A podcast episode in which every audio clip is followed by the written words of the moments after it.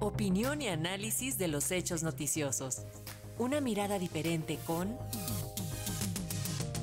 Luis Guillermo Hernández. Y justo para dar un vistazo de lo que ocurrirá en el 2023, ya todo esto con miras a la sucesión presidencial del 2024, tenemos el comentario de nuestro analista Luis Guillermo Hernández. ¿Cómo estás, Luis? Bienvenido. Muy buenos días, Paco. Muy buenos días también a la audiencia de Radio Educación. La cargada agenda para 2023, que ya prácticamente está tocando a nuestras puertas, marcará sin duda uno de los años con mayor efervescencia política y social de los últimos tiempos en México. Comienza pronto, la próxima semana, con la reunión cumbre de la América del Norte, aquí en Ciudad de México, donde los presidentes de nuestro país y Estados Unidos, eh, así como el primer ministro de Canadá, sellarán las evaluaciones y el impacto de la primera etapa del tratado comercial entre las tres naciones, además de que van a ventilar muchos de los diferendos en materia energética y laboral, se espera una cumbre bastante cargada de temas y hasta de polémica. En 2023, el gobierno de López Obrador trabajará sin duda en la consolidación presupuestal y legal de todos los programas sociales que ya ocupan la mayor porcentaje del erario federal y se concretará la entrega de las megaobras pendientes. Este 2023 eh, podríamos ver, por ejemplo, la preinauguración, la inauguración simbólica de los primeros tramos del tren Maya.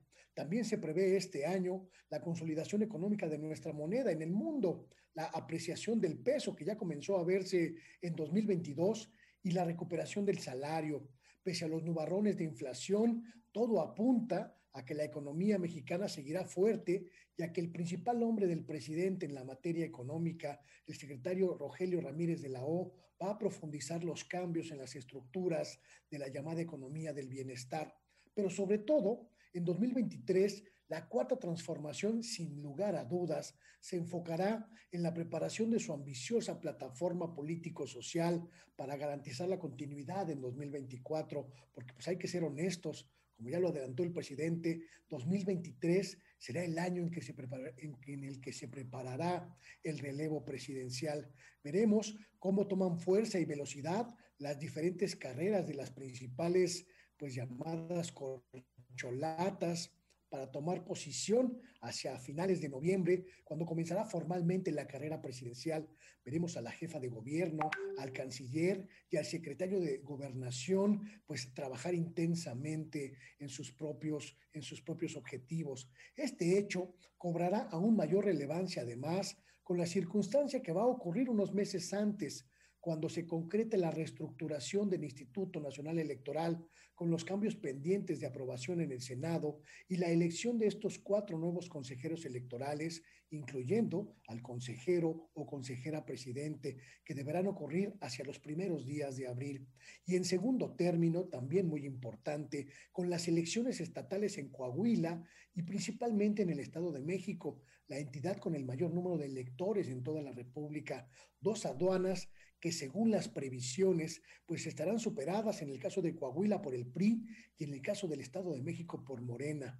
2023 marcará desafíos sociales, políticos y económicos para todo el mundo y México, México sin lugar a dudas tendrá un papel relevante que tendremos que atestiguar y vivir en todos sus en todos sus pormenores. Y por mi parte, en este cierre de 2022, solo me resta desear a quienes nos escuchan aquí en Radio Educación, en la generosa audiencia de Pulso Noticias, un 2023 lleno de pruebas superadas, de metas alcanzadas, pero sobre todo de salud de paz y de buena aventura.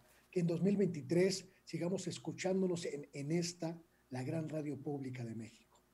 Que así sea, Luis Guillermo. Muchas gracias por estos meses con tus comentarios y análisis y te mandan saludos las audiencias. Muchísimas gracias y, y continuamos pendientes para el 2023. Muchas gracias, muy buenos días. Hasta pronto, Luis.